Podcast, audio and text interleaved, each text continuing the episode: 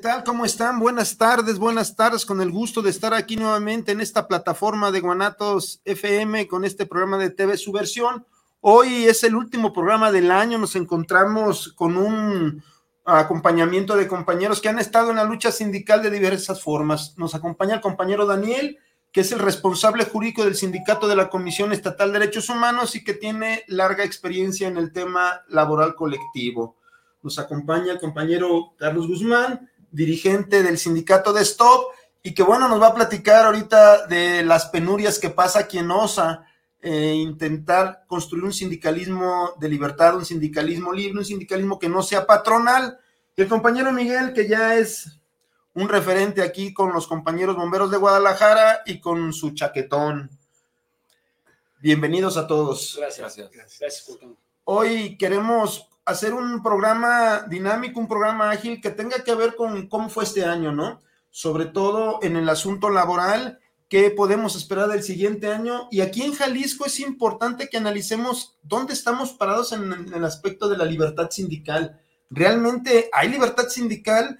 El gobierno naranja construyó esta libertad sindical. ¿Avanzamos respecto al gobierno anterior? ¿Cómo perciben ustedes, pues? Y sobre todo, en el caso del compañero Guzmán, que en este momento enfrenta un proceso de represión directa en protección civil del Estado, yo no sé si sea una orden del titular, del 2, o una serie de intrigas de personajes siniestros como Jair, este personaje que le ha hecho tanto daño a la Dirección de Protección Civil del Estado y que ha estado involucrado en un montón de irregularidades que tienen que ver con el mar servicio de protección civil. También el tema del compañero Miguel respecto a cómo cerramos el año en Guadalajara, ¿no? Con estas situaciones de que el equipo no funciona, de que los camiones están subarrendados, de que terminamos pues también en una condición lamentable en el servicio público de Guadalajara, cuando menos en el tema de los bomberos, y también pues de que, no sé si ya te dieron tu uniforme, por cierto, que era un tema pendiente, se lo dieron a todos y a ti, no, no. Curiosamente, por andar denunciando que no había uniformes, después de que se hizo la denuncia, a todos les dieron uniformes, pero faltó uno específicamente, el del compañero Miguel. Así es, definitivamente esa situación, antes que nada, un saludo a todo el auditorio, compañeros. Y pues sí, desgraciadamente esta situación de las carencias que prevalecen no solo en la coordinación municipal de protección civil este, en Guadalajara, sino también Zapopan. Y si nos alejamos más, lo que mencionábamos en algún punto, más de la zona metropolitana son mayores las carencias en el estado, este, desde el estado y, y las dependencias, y no digamos los servicios de emergencia, vehículos eh, subarrendados este tema de, que si hay un presupuesto aprobado y asignado, no es posible que se tenga que estar rentando en, qué cabeza cabe que es más factible eso, el, arrendar vehículos, ¿no? Ese, es, eso por un lado. Por otro lado, también una cosa que nos pareció, pues, hace días hicieron por ahí un, eh, pues, un acto, eh, un acto, este, pues, en honor a un, a un can que pues sirvió a, la dependencia, ¿no? Y quiero ser muy puntual en este asunto de que pues no se trata de denostar, de demeritar, ni tampoco eh, ahora sí que eh, no tenemos nada en contra de esa situación, de los animalitos, claro que merecen toda la atención y el reconocimiento en, su, en, la labor y más cuando son de perros de búsqueda, ¿no?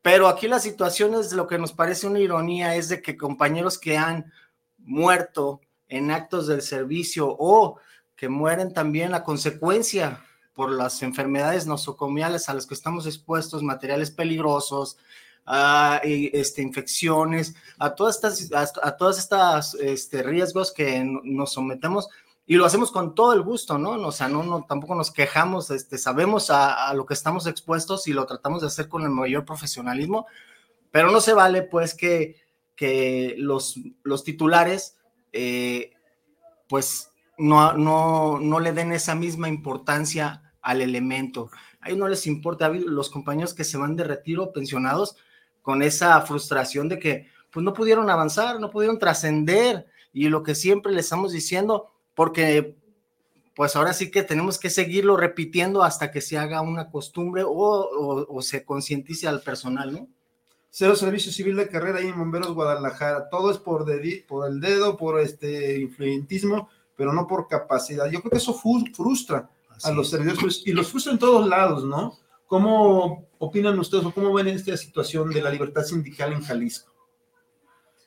Eh, bueno, antes que nada agradecerte, Gotemo, la invitación. Este, eh, entiendo yo que esto de la libertad sindical, pues es una, es una ficción, es una, es una falacia, ya que este, el burocratismo, pues este, ya tiene tiempo en, el estado de Jalisco, creo que es un mal este, a nivel nacional, pero bueno, también hay que reconocer que hay excepciones este, en el ámbito sindical.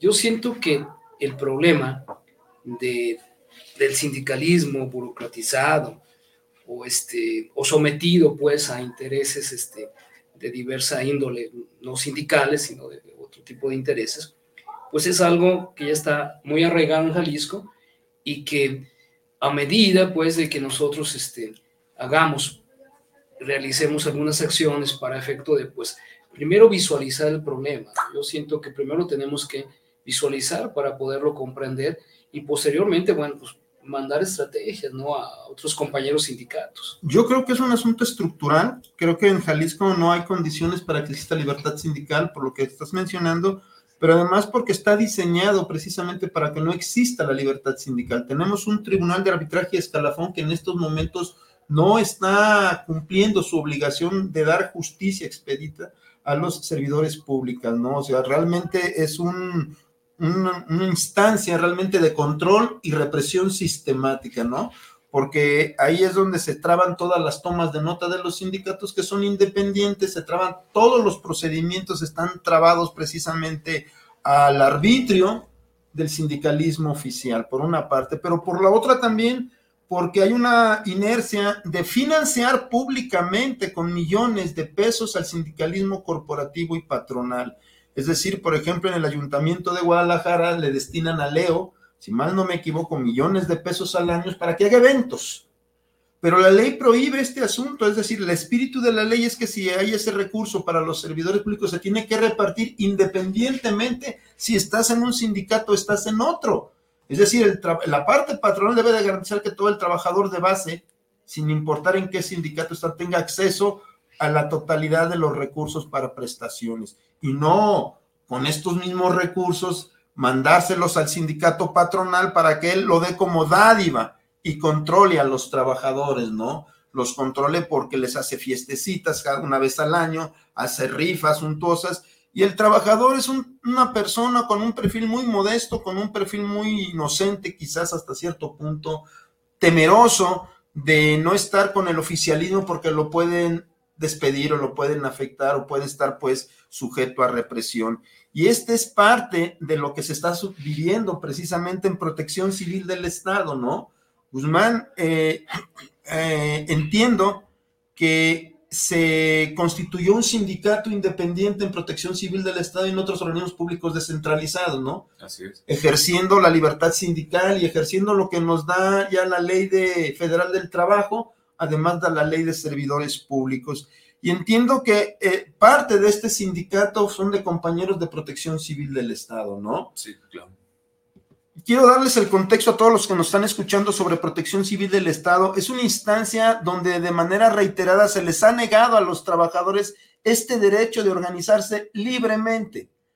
Hace muchos años, cuando estaba el mayor Trinidad López Rivas y también Miguel, que fue parte de, ese, de esa instancia, intentamos hacer un sindicato, se sacó la toma de nota, el compañero del dirigente se llamaba Adrián, no recuerdo los apellidos, pero Trinidad Durán, Adrián Durán, eh, lo amenazaron, lo despidieron y le dieron un millón de pesos al primero y al segundo.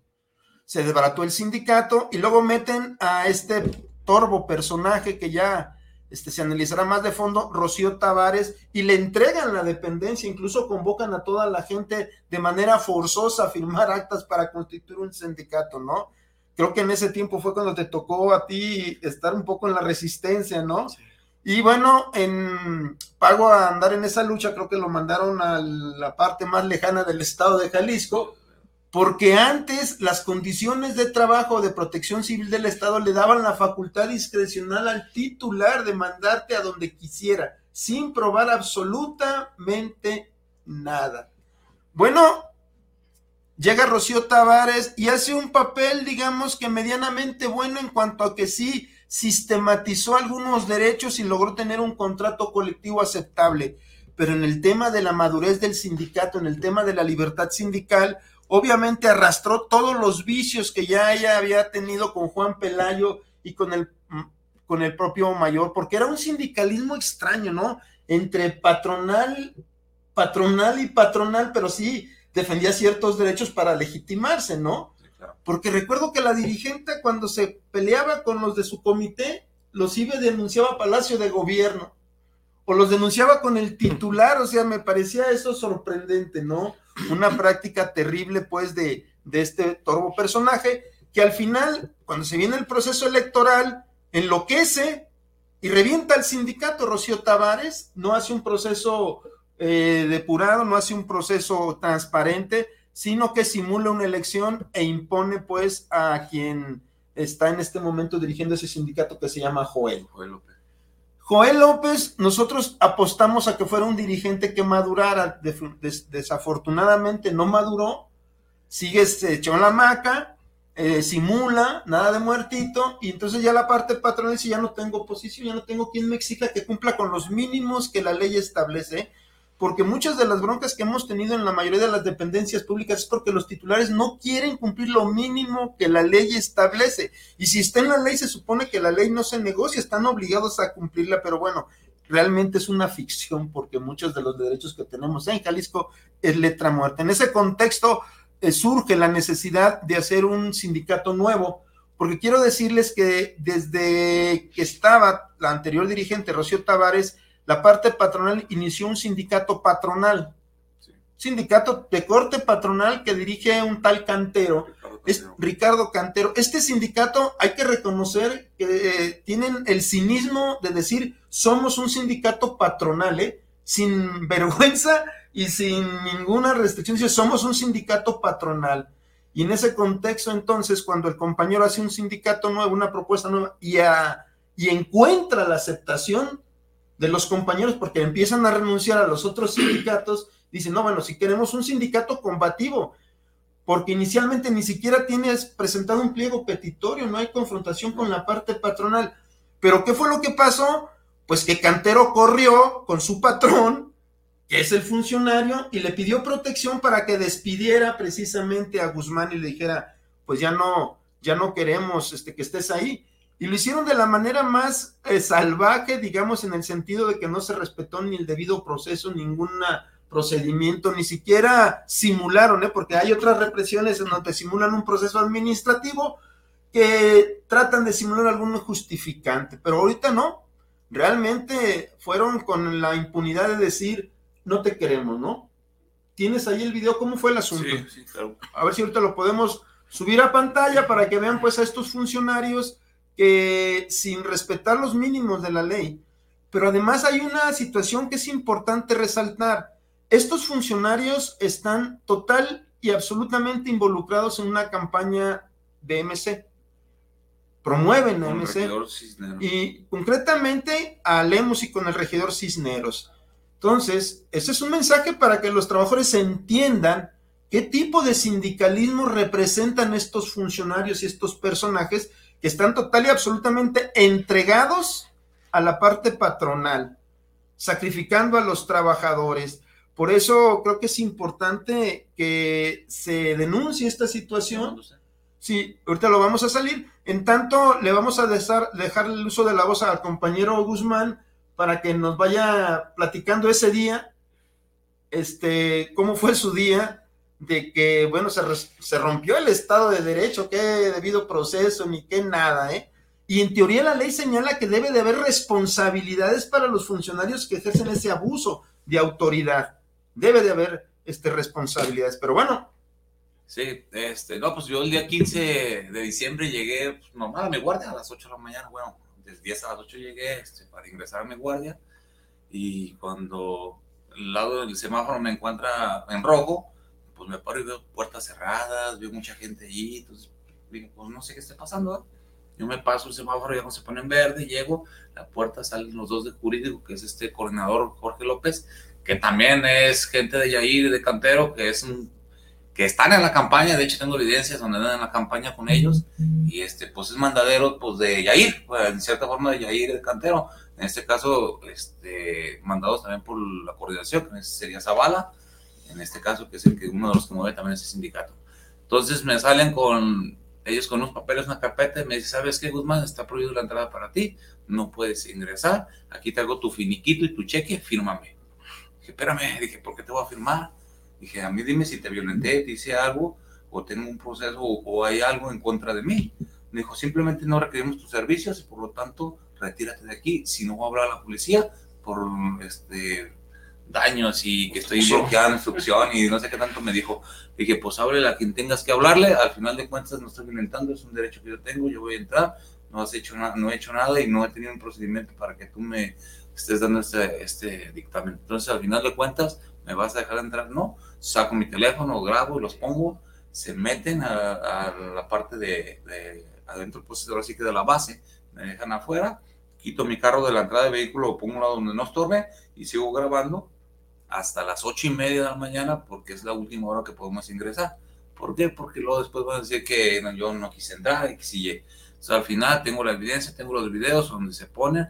Este, yo le pregunto a él, le digo, ¿por qué me estás despidiendo? Y ya no me contestan, ya se se empiezan a hacer, ya te dije, ya te dije, y de ahí no lo saco. Con puertas cerradas, tenían hasta los doctores, tenían comandantes a espaldas, tenían toda la gente allá adentro. Actualmente duraron, creo que hasta ahorita todavía siguen las puertas cerradas. La orden es un oficial, un tercer oficial en control.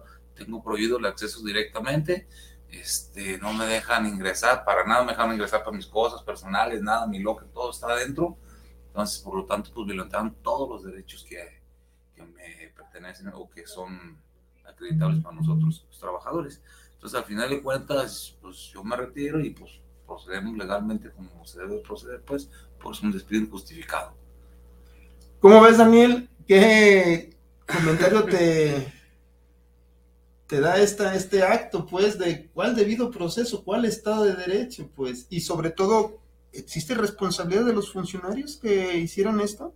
Sí, claro, hay una, hay una responsabilidad este, eh, patrimonial precisamente por esta simulación de, de actos eh, jurídicos, ya que, este, como bien marcaba el compañero secretario general, no no existe una causal que se haya violentado alguna causal de las que marca la ley de los de la ley para los servicios públicos del Estado de Jalisco y sus municipios, ni tampoco la ley de responsabilidades este, políticas y administrativas del Estado de Jalisco. Entonces, por lo tanto, pues sí, obviamente, al no haber un procedimiento, al no haber una base jurídica para poder rescindir la relación laboral, pues es, obvio y, entendido que es un despido injustificado en, en teoría, ¿no?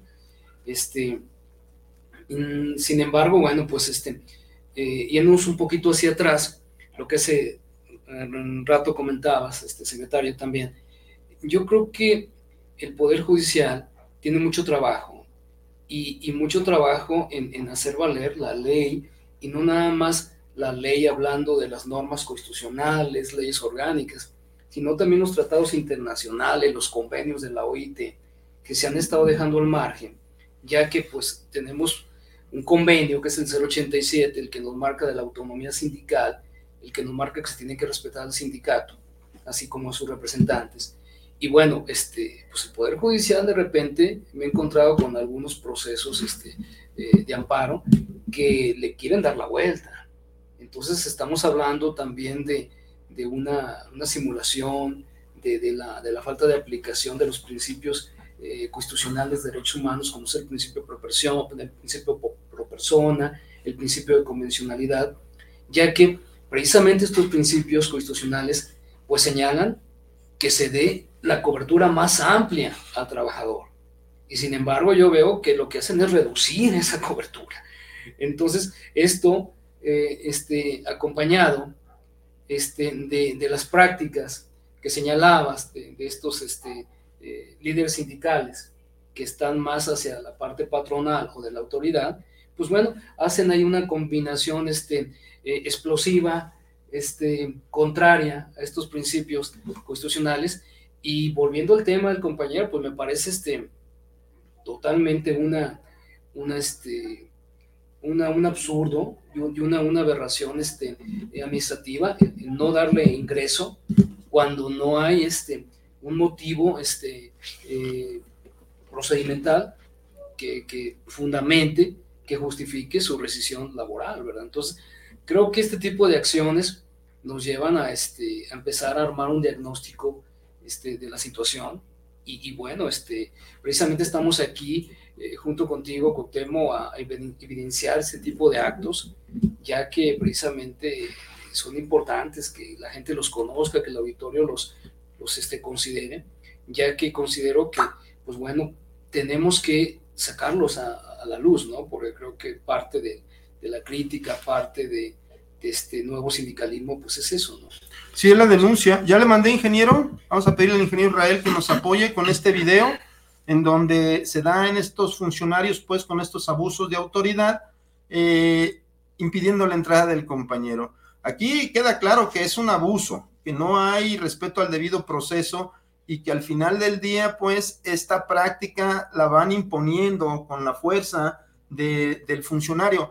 Ahora nosotros criticamos al sindicalismo patronal en el sentido de que son sindicatos que se entregan a los funcionarios que representan a la parte patronal de las instituciones públicas, porque respecto al sindicalismo privado, pues sí, hay un patrón, un dueño del capital, del, del negocio, pero en el servicio público no existe eso. En el servicio público hay funcionarios que representan a la parte patronal y su obligación inexcusable es respetar los mínimos derechos que están ya en la ley. Pero evidentemente las nóminas, el, acceso a las dependencias públicas se utilizan siempre de botín de guerra. Ingeniero. A ver, este, ¿por qué motivo no me dejan entrar? Te acabo de explicar. ¿Por qué motivo no escuché? Perdón, ¿me puede decir por qué motivo dejas, por qué motivo no me va a dejar? Te acabo de explicar. No, explíqueme otra vez, por favor. Te acabo de explicar, no me Yo trabajo aquí en la unidad estatal. Usted no me está dejando entrar y usted trae un cheque aquí con un finiquito, me está diciendo que estoy corrido. ¿Cuál es su nombre, licenciado? ¿Cuál es su nombre? Ya te expliqué, ya lo ¿Cuál sabes. es su nombre? Ya lo sabes, ya te ¿Cuál es su nombre? Ya te expliqué. ¿Cuál no- es su nombre? No vengas a perturbar el orden. No estoy perturbando el orden. Yo vengo a trabajar, es mi día de guardia. eh, hoy, que es día 15 de diciembre, no me están dejando entrar a la base aquí, a la Unidad Estatal de Protección Civil, los dos licenciados. Licenciado, ¿me regala su nombre? Ya lo sabes. ¿Cuál es su nombre, por Ya favor? lo sabes. ¿Me puede regalar su nombre? Ya lo Porque sabes. eso vaya al Face y vaya a todos lados para que sepan lo que están haciendo. Es ilegal lo que están haciendo. Tiene que haber una, una justificación, una razón o algo que hayas hecho en contra de la ley o de la dependencia. Y hasta ahorita mi trabajo está bien hecho. Entonces no pueden hacer esto ustedes. Se lo vuelvo a repetir, aquí estoy en la unidad estatal, no sé la orden de quién sea, el licenciado Jorge López se llama, que es el que está aquí hablando para que lo ubiquen y lo conozcan. Es el mismo que está prohibiendo la entrada por orden no sé de quién, para que sepan. Entonces al final van a ver aquí cuál es. Aquí está el otro licenciado. Licenciado, usted sabe que es ilegal esto que están haciendo, licenciado. No se preste para esto, licenciado. Usted sabe que esto es ilegal. Usted bien lo sabe. Entonces aquí está también el otro licenciado que sí sabe que es ilegal. Y él dice que está apalancado por no sé quién y que él es muy, muy este licenciado y trae su finiquito, su cheque aquí. ¿Me puede mostrar el cheque, por favor? Ya te lo mostré, no lo quieres ¿Me lo hacer, puede ¿no? mostrar? No. Muéstrame el cheque para que todo el mundo lo conozca, para que todo el mundo sepa. Muéstralo, muéstralo. Muéstralo. Unos ¿Me lo puedes 40 mostrar? aproximadamente. ¿Me lo puedes mostrar? Ok. Dice que no puede mostrar. Voy a entrar yo a la base. Voy a entrar yo aquí a la base, mira. Me tienen encerrado. Aquí está. Me tienen encerrado, está ubicado aquí. La puerta, viene el ahí viene el otro. Vienen todos aquí. Entonces, no me pueden dejar entrar. Dicen ellos que estoy este, corrido. Entonces, para que vean aquí la evidencia. Gracias, buenos días. De aquel lado están allá todos los comandantes, el secretario, para que vean.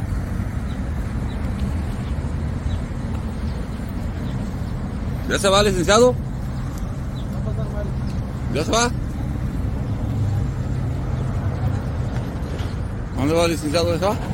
¿No me va a dejar entrar entonces a la base a trabajar? No me, va, no, no me puede notificar. Dígame, a mí dígame por qué me está corriendo. Dígame por qué me está corriendo, pues. Dígame por qué. No me estoy exhibiendo. No me pegues, no me pegues.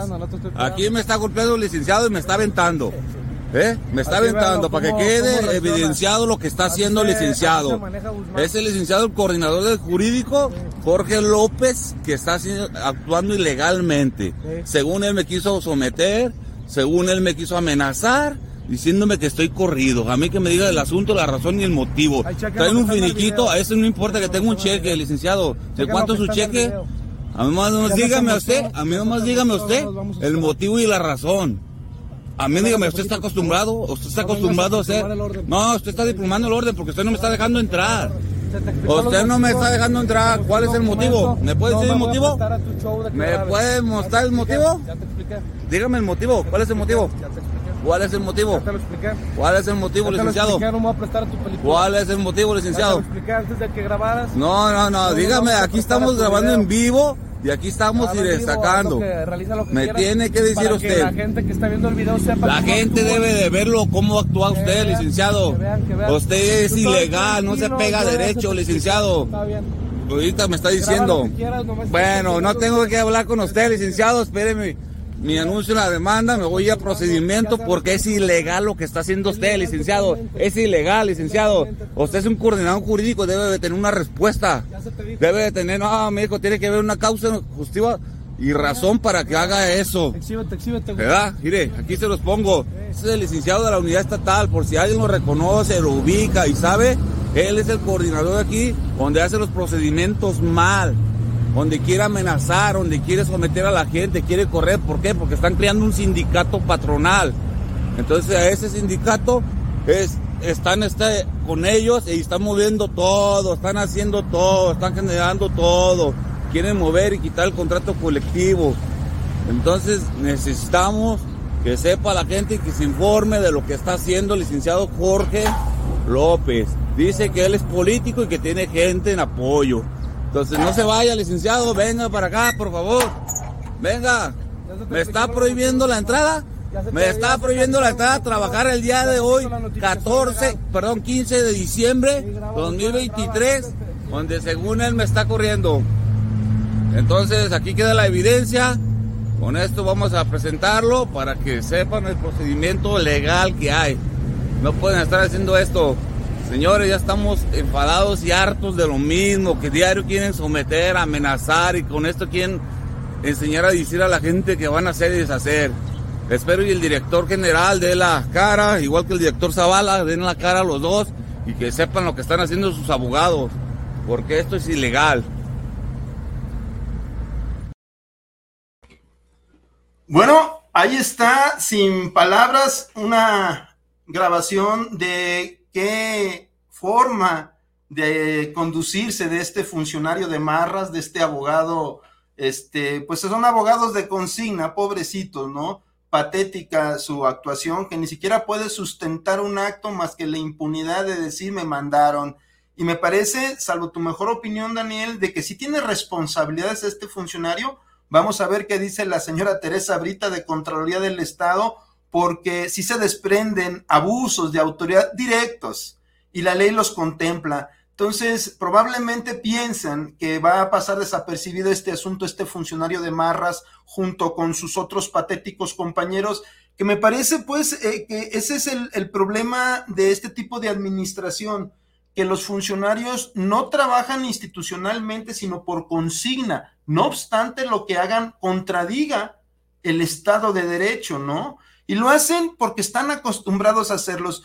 Voy a sacar la imagen del mismo funcionario que ya está como fans de Lemus. A ver, ingeniero, si nos hace el favor de la imagen que enviamos también, donde está este abogado ahí, este, ya de cuerpo entero. Y sí, es parte, pues, de esta avanzada que tienen apoyando al candidato Lemus. Ahí está, este es el abogado, miren qué bonito se ve ahí Pablo Lemus, ha estado en la pega de sus calcas, ha arrancado en todas las promocionales con Pablo Lemus. Este es el tipo de gente junto con Cantero que está alrededor de Pablo Lemus. Bueno, Si este es el mensaje que está lanzando Pablo Lemus, de este es el sindicalismo que vamos a apoyar, pues hay que asumirlo, compañeros. Esto es lo que se nos viene si no tomamos conciencia. Y un mensaje para los de protección civil del Estado, compañeros. Lo he dicho y lo hemos dicho hasta el cansancio. El servidor público, el trabajador de protección civil de, de, Jalisco y de los servidores públicos de los municipios tienen una gran necesidad de dignidad. Sin dignidad, compañeros, no vamos a ser capaces de defendernos porque asumen, toleran, se voltean para otro lado cuando pisotean a un compañero, saben que están en un sindicalismo patronal y lo único que tienen que hacer es quitarles el apoyo, compañeros, porque si están dentro de un sindicato patronal, de un sindicato represor, no son víctimas. ¿Qué son? Cómplices. Son cómplices. No sé qué opinión les da, compañeros, pero ahí está. Ahí están las pruebas. Ahí tenemos a este eh, funcionario precisamente de protección civil del Estado con todo el abuso de autoridad, como todo un delincuente de cuello blanco imponiendo, diciendo voy a hacer, como si fuera su empresa, pues su negocio particular. ¿Qué te dicen, Guzmán? Ya no requerimos de tus servicios porque necesitamos cuidar al tarado de cantero que no puede hacer su trabajo bien y necesitamos pues fortalecer el sindicalismo patronal y, sí. los siguen amenazando, ¿eh? Actualmente los siguen amenazando. Fíjense, más para que se den una idea. Gente que estaba apoyando, gente que estaba en el sindicalismo peleando los derechos de las personas. Este, nos toca, normalmente te toca trabajar una fecha festiva que a nosotros nos tocó este año el 25, el 24 de guardia. De guardia. Entonces, el 31, el primo por ende, pues descansas, porque es uno, es otro. Ah, mis amigos, mis compañeros trabajaron el 24 por su servicio y el 31 están en la playa. Actualmente están en la playa cuando toda la gente de Cantero anda haciendo recorridos en carros de la unidad estatal con recursos de la unidad estatal autorizados por Zavala, que es el director operativo, donde les paga los viáticos y les paga gasolina, les da carro y saca gente de guardia para mandarlos a trabajar a las bases con el propósito sindicalismo y amenazar a la gente. Las están amenazando, o sea, las someten, las mandan fuera, les quitan sus días francos, no les pagan nada, no les pagan adicionales, no pagan extra, y aún así, todos hacen su sindicato mandan a la gente para amenazar directamente ya, ya ves lo que le pasó, güero, si no te unes acá, te vamos a correr a ti también. Están haciendo eso, es un cochinero que están haciendo en esa base. Señora Teresa Brito, Contralora del Estado, ahí hay datos importantes que deberían de investigarse porque se está desviando recursos públicos precisamente para otros fines. De hecho, si mal no recuerdo, ya hay un antecedente en Contraloría del Estado que presentamos por los mismos motivos de mala actuación del titular de protección civil del Estado y de este personaje Jair porque no trabaja, porque no obstante no, tenga, no tenía licencia sindical en ese momento, no está obligado a checar y iba precisamente a todas las dependencias de protección civil del Estado a amenazar a los trabajadores a que se metieran al sindicato patronal. Bueno, esta es una vuelta más a la tuerca de la represión en protección civil, ahora amenazando a los que se atrevieron a decir, no queremos este sindicato patronal. Por eso, compañeros, no tengan miedo, esto ya se está terminando, ya se está terminando también la administración y las amarras se van a soltar. No tengan miedo, no pueden votar por sus propios verdugos, porque si este es el proyecto de sindicalismo que trae Pablo Lemos y esto es lo que nos está proponiendo, si esta es la gente que está apoyando a Pablo Lemos, bueno, ya sabemos lo que se viene, compañeros, más de lo mismo, más corrupción, más inequidad, más represión y más eh, forma de controlar al trabajador, de que no tenga conciencia, que no tenga libertad. No sé qué, le, qué opinan de esto, Miguel. Ah, aunque. ¿Cómo viste la historia aquí del compañero? Yo, la verdad, pensaba que ni en los tiempos de este siniestro personaje, Eternidad López, ni en los. y tampoco sus eh, coordinadores jurídicos, que eran de lo más podrido que se puede imaginar, ¿Te acuerdas de ese, de ese abogado este, de Lucita Te Capacita, Samuel Camarena? Que le gané, por cierto, varios litigios ahí, ¿verdad? Pero eh, incluso tenía hasta un apodo, le decían, le llamaban el ventilador, o sea, le encantaba darle aire a, y él así literalmente lo, abiertamente lo expresaba.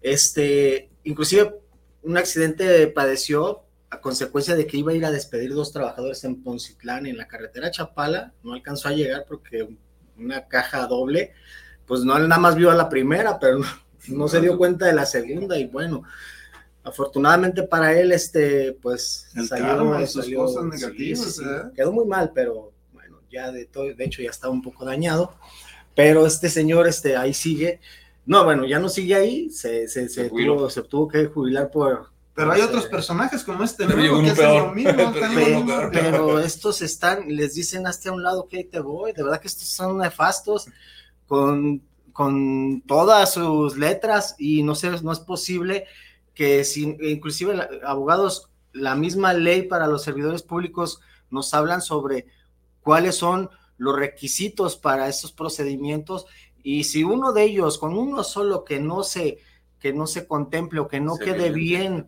este, demostrado, se, se, se invalida ese procedimiento, ¿cierto? Sí, y, y aquí lo que marcaba el secretario general Cuauhtémoc Peña es muy importante porque eh, la parte de, de andar despidiendo a los trabajadores sin una base jurídica, administrativa, pues luego conlleva a, este, a tener laudos de salarios este, vencidos por miles y miles de pesos y luego después la dilación en el tribunal este, escalafón pues conlleva a un pago de intereses por esos años de que no se ejecutan los laudos y finalmente es, es un, es un círculo vicioso donde este, el servidor público pues de alguna manera es cómplice, como bien decían hace, hace rato. El funcionario. Sí, claro, sí, sí, el, el funcionario, pues porque es el mando medio, ¿no? En este caso, los del jurídico.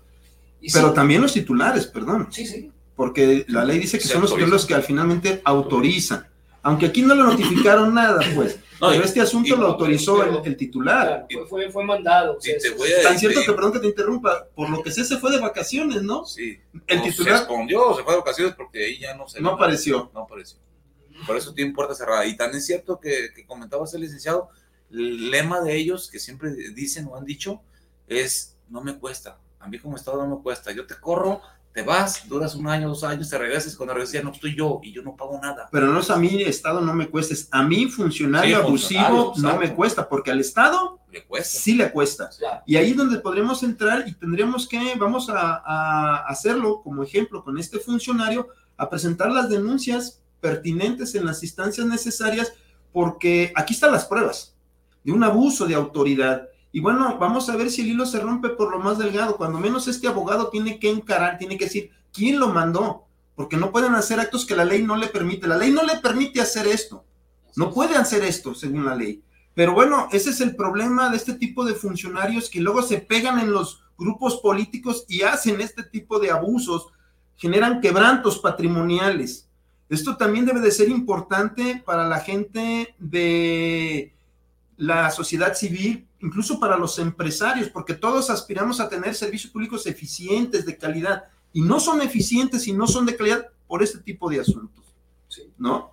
Totalmente de acuerdo con, con ustedes. Yo creo que eh, parte de la charla pues iba enfocada también a, a ver esta, esta situación de, del Tribunal de Arbitraje Escalafón, donde hay una dilación, ¿Qué hacer con el tribunal, Daniel? de, hay una dilación en los, en los laudos a, a ejecutar, y bueno, esto genera, como bien decían, un quebranto patrimonial. Entonces yo creo que deberemos de, incidir en, en reformar esta ley para los servicios públicos del Estado de Jalisco y sus municipios, donde sí se prevea medidas efectivas, eficaces, para poder ejecutar esos laudos, ya que pues es un sistema, como lo comentaba el secretario, despedido injustificadamente, donde pues ya los mismos funcionarios eh, ya se la saben, ¿verdad? Pues, entonces despiden a granel y ya saben que no les va a tocar. ¿Por qué? Porque dura tanto el procedimiento ordinario laboral que finalmente le va a tocar a otra administración después de seis años. ¿no? ¿Sabes qué sería bueno? Que hubiera un- una modificación a la ley para que los funcionarios que tuvieran precisamente esta moratoria laboral o este proceso laboral inconcluso, una sanción de que ya no pudieran en el siguiente periodo ser funcionarios públicos ni ser electos, porque ahí están demostrando que no se apegaron a la ley precisamente. O que les Entonces, cuesta a ellos. Debería haber una sanción directa, además de que les cueste. No pueden, ese es el ejemplo, es un mal administrador. Claro. Son malas administraciones, porque además, corren, ¿por qué corren a la gente? Porque meten a sus cuates. por una parte y por Ah, la otra sí. para reprimir, Eso sí. para que nadie les exija derechos reales.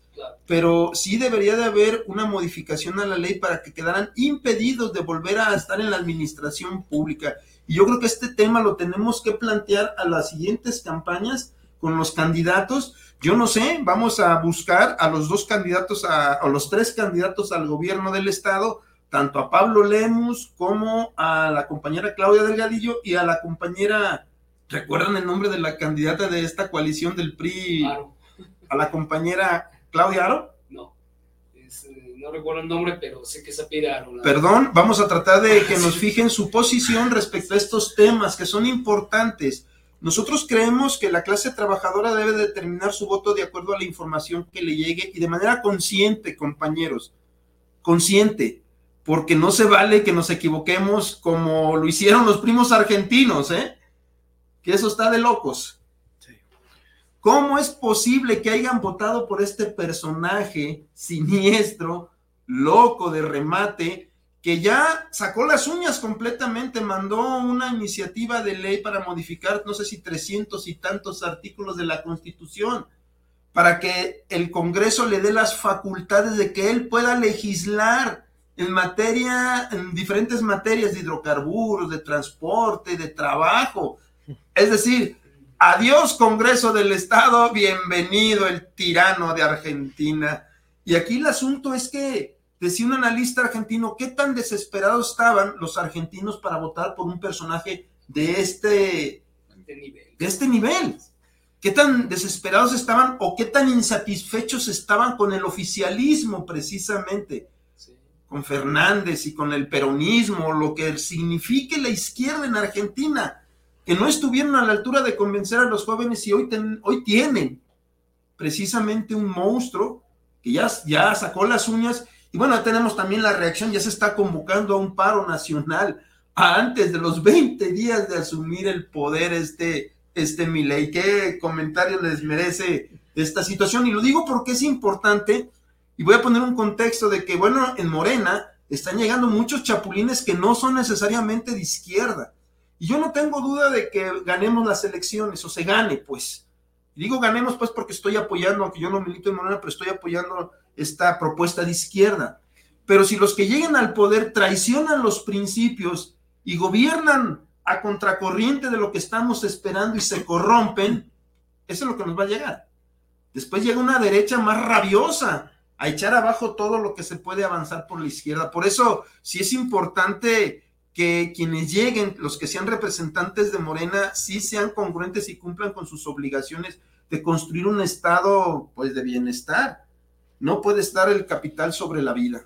Sobre lo que menciona, qué tan desesperados tenían que estar o estuvieron los argentinos para tomar esa decisión con, ese controvertido personaje.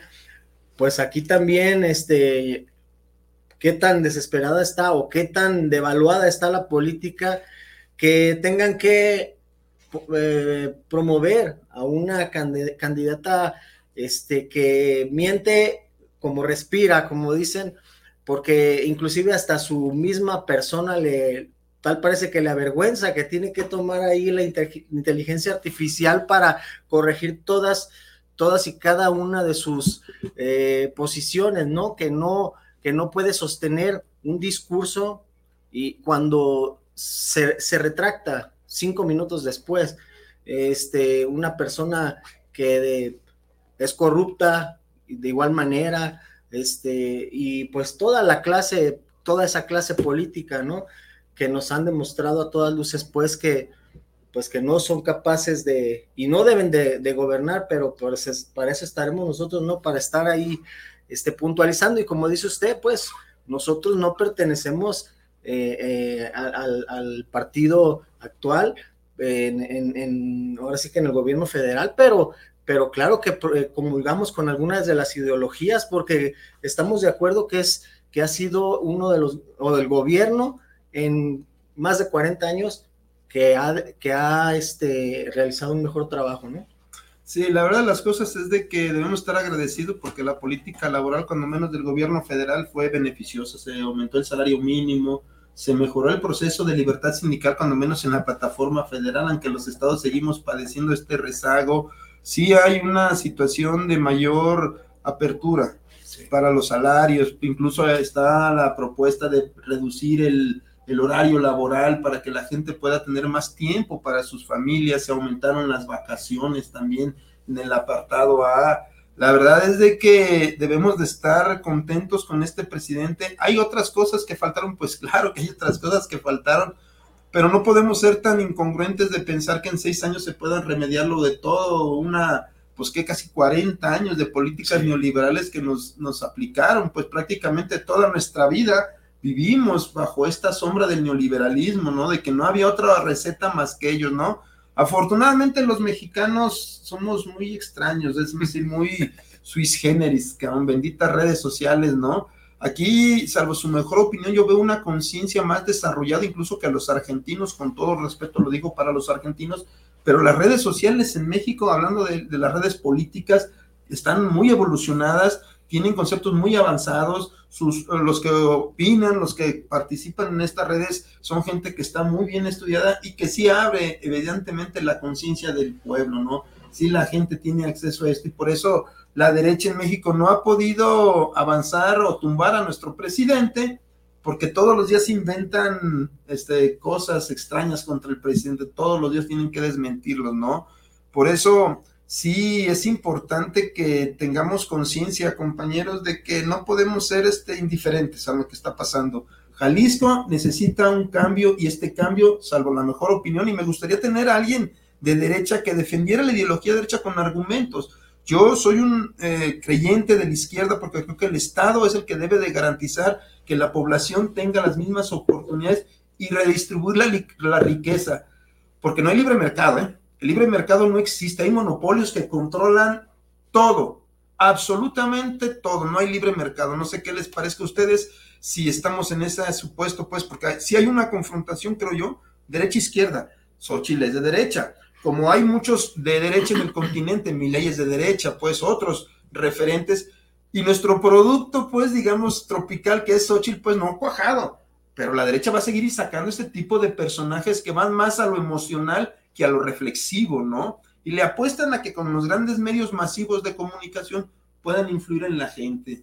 No sé qué ibas a opinar, Daniel. Sí, puntualizando nada más sobre las reformas que a este, se han consolidado en esta, en esta gestión a nivel federal, pues sí tenemos de lo más importante el incremento de los días de vacaciones, la aprobación del convenio 190 de la OIT, la legitimación de los contratos colectivos, la publicación de la norma del teletrabajo, eh, la norma también este, oficial mexicana, la 035, que habla sobre el acoso laboral, y, además eh, el, incremento pues, de las vacaciones de 6 días a 12 días en el, en el 123 apartado A, que entró a partir de enero, y que bueno, este, siguen, los, siguen los procesos de, de, este, de, de iniciativas, ahorita está en comisiones lo del tema de, de bajar la jornada también laboral, y, todo esto, si bien es cierto, eh, va a aplicar de manera directa al 123 apartado A, pero bueno, esa es la entrada, esa sería la entrada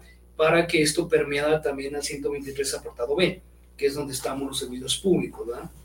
123 apartado A, pues son los trabajadores que venden la fuerza de trabajo, el 123 apartado B, pues son los trabajadores que, o los servidores públicos que venden la fuerza de servicio.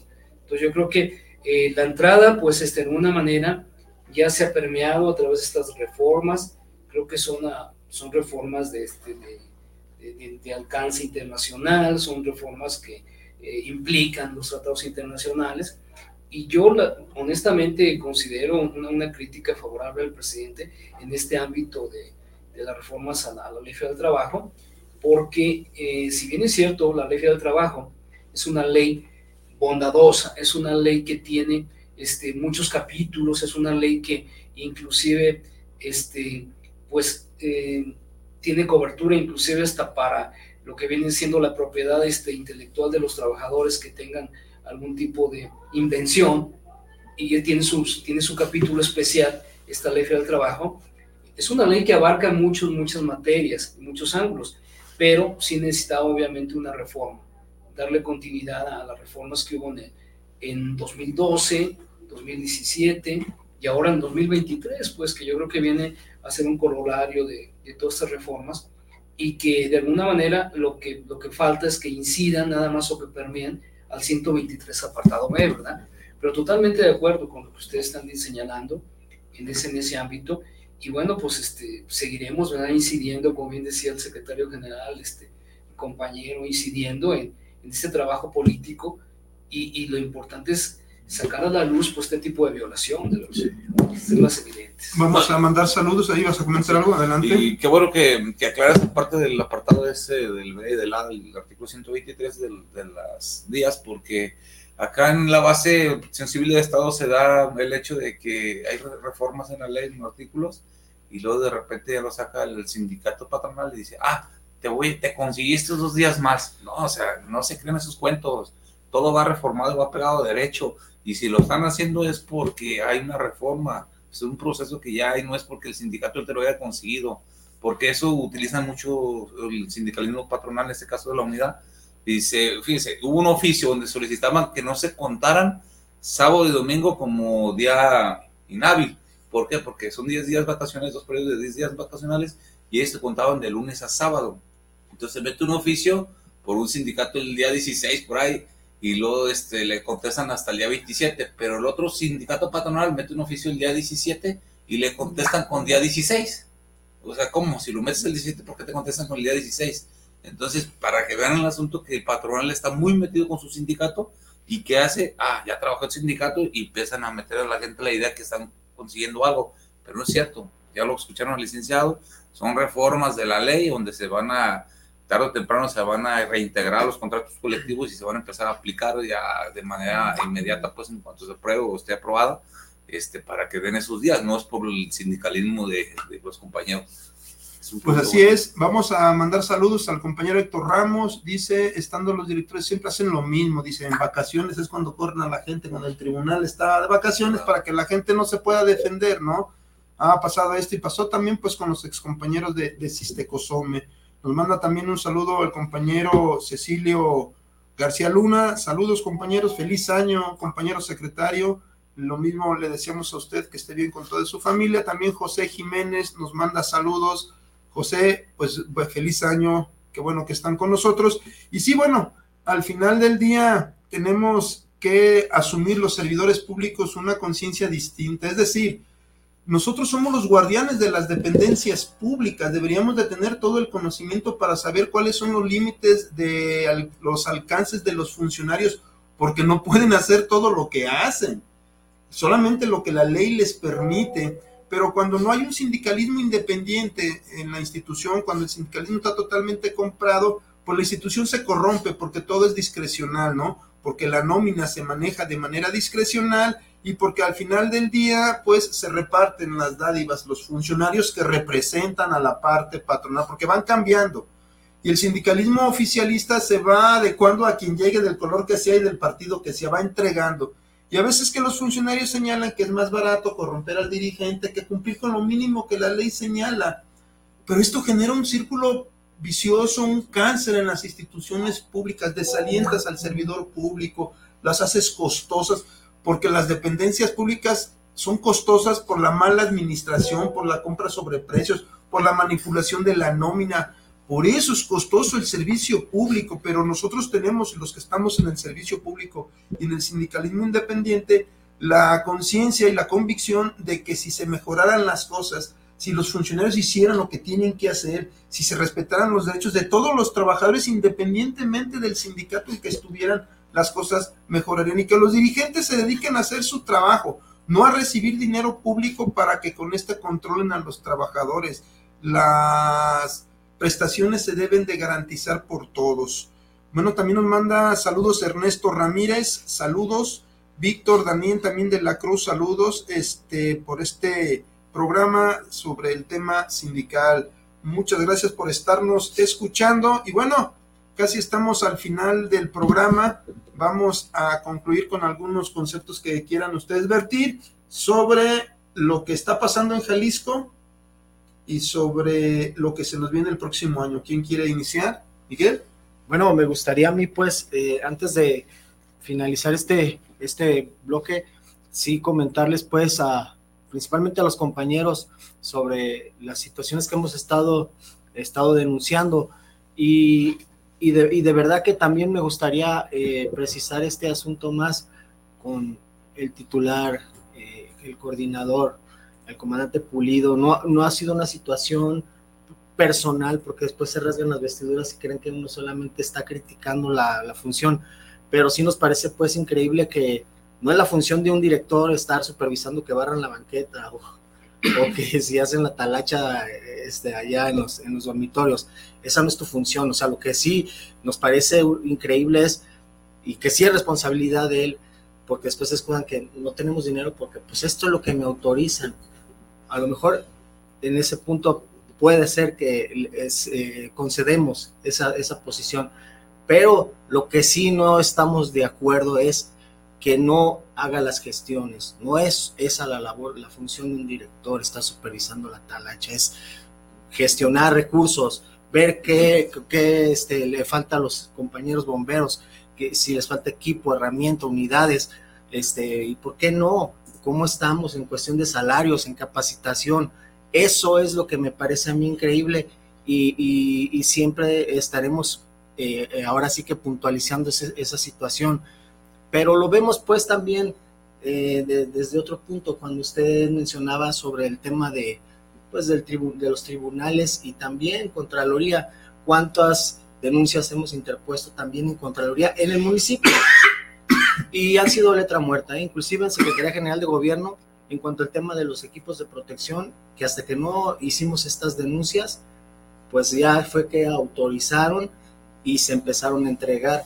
Pero ellos mismos decían, ¿eh? Pues este, nosotros te damos el acusa de recibo, pero nosotros no respondemos nada.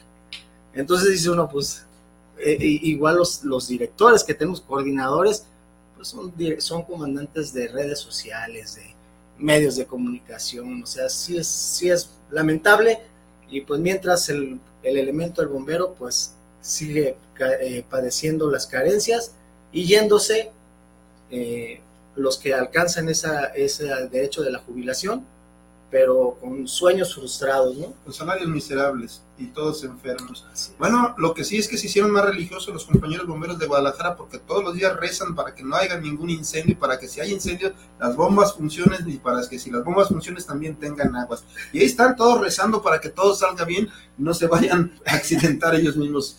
Guzmán. Ok, eh, conclusión, eh, igual, eh, yo volviendo a mi tema, pues compañeros a, de Protección Civil de Estado, igual este, les pido pues que se mantengan al margen, que no sigan a Cantero, en este caso que es un sindicato patronal, que pues pronto va a haber respuestas a través de tribunales, a través de la justicia, a través de los abogados. Este, si Dios quiere, por ahí nos vamos a estar viendo. Y no sé cuánto tiempo voy a durar este proceso, pero estamos en la lucha y no porque me hayan corrido, ya no soy secretario general. Sigo siendo secretario general, sigo siendo las funciones como secretario si hay un problema tienen alguna este, duda, igual pueden comunicarse conmigo, pueden buscarnos, tenemos el apoyo de la federación, los abogados, entonces al final de cuentas seguimos en pie. Y por otro lado, les reitero, eh, cuestión del sindicato patronal, este, con Cantero pues, también vamos a presentar alguna denuncia ahí porque no es posible que tenga licencia sindical, no esté yendo a trabajar, es un aviador, ya no se para la base para nada, cobra su cheque íntegro, le dan carro de la base, le dan gasolina y le pagan viáticos. Entonces, cómo es posible eso y con qué lo sustentan. Entonces vamos a ver esa parte también y se los hago mención aquí para que sepan que están haciendo las cosas mal, ese sindicato está mal, junto con Yair y junto con Zavala, que son los dos intelectuales que manejan ese sindicato. Cantero, pues desafortunadamente es un trabajador que lo manipulan o lo están moviendo, pero al final de cuentas Yair y, y este Zavala son los que están manipulando ese sindicato. Y pues señor regidor, si nos está viendo, escuchando, le llega este comentario, al final de cuentas, fíjese con las personas que está a su alrededor, porque es una persona que no trabaja, que incumple y que traiciona. Se lo pongo así de la mano, investiguelo y chequelo con mucha gente, porque la gente que le lleva es pura gente comprada que trae. Pero con eso concluyo. Muchas gracias. Compañero Daniel. Sí, claro. Este, antes de, de hacer mi conclusión, me gustaría también señalar que hubo una actualización de la tabla de enfermedades de trabajo en el 516 de la Ley Federal del Trabajo. Este, esto fue importante porque más de cinco décadas eh, que no había cambios en esta tabla de enfermedades de, de, trabajo me parece totalmente interesante, ya que el principal este, factor fue precisamente las enfermedades de, de índole este, mental. Entonces creo que este, actualmente pues vemos que mucha gente trae procesos de enfermedades mentales y esos procesos de enfermedades mentales pues no, no, no se podían dictaminar como una incapacidad ya sea parcial y permanente o total y permanente. Me parece lo más interesante de las reformas, esta actualización de la tabla de enfermedades, también de igual manera el incremento mínimo, este, es relevante señalarlo, ya que es un indicador también importante en, esta, en estas reformas. ¿Qué lo queda pendiente? El aumento del aguinaldo y lo que decía hace un momento, la, la reducción de la jornada laboral. Considero yo que tal y como lo han venido señalando ustedes, este, tenemos que continuar con la lucha política, pero también con la lucha política, ya que al margen de que algunos este, operadores judiciales, este, más, que aplicar los principios institucionales de la Constitución en materia de derechos humanos, pues tratan de esquivarlos, tratan de darle la vuelta. Sin embargo, pues eh, hay recursos y esto pues eh, tendríamos que llevarlo a la Suprema Corte y si la Suprema Corte también este, nos da este, alguna negativa al derecho que estamos nosotros este, justificando, pues tendremos que ir a la, Comisión Internacional de Derechos Humanos y en su momento a la Corte Internacional de Derechos Humanos. Pero tenemos que llevar esta ruta porque es el camino que, que nos queda, pues, porque a veces lo, lo, los, las vías políticas muchas de las veces se nos cierran y tenemos que abrirlo a través de la ruta jurídica. Yo por último nada más este, saludarle a una gran amiga que nos mandó un mensaje, Brenda Santa María, este, le agradezco que nos haya estado escuchando, un saludo desde aquí en la cabina y, y agradecerles a ustedes que me invitaron en esta ocasión a estar en este momento. Pues aquí están las puertas abiertas, despedirles con el gusto de que nos hubieran estado escuchando y bueno, un feliz 2024. 2024, esperemos que se construyan todos sus sueños y que en su casa pasen un feliz año nuevo. Muchas gracias. Feliz año.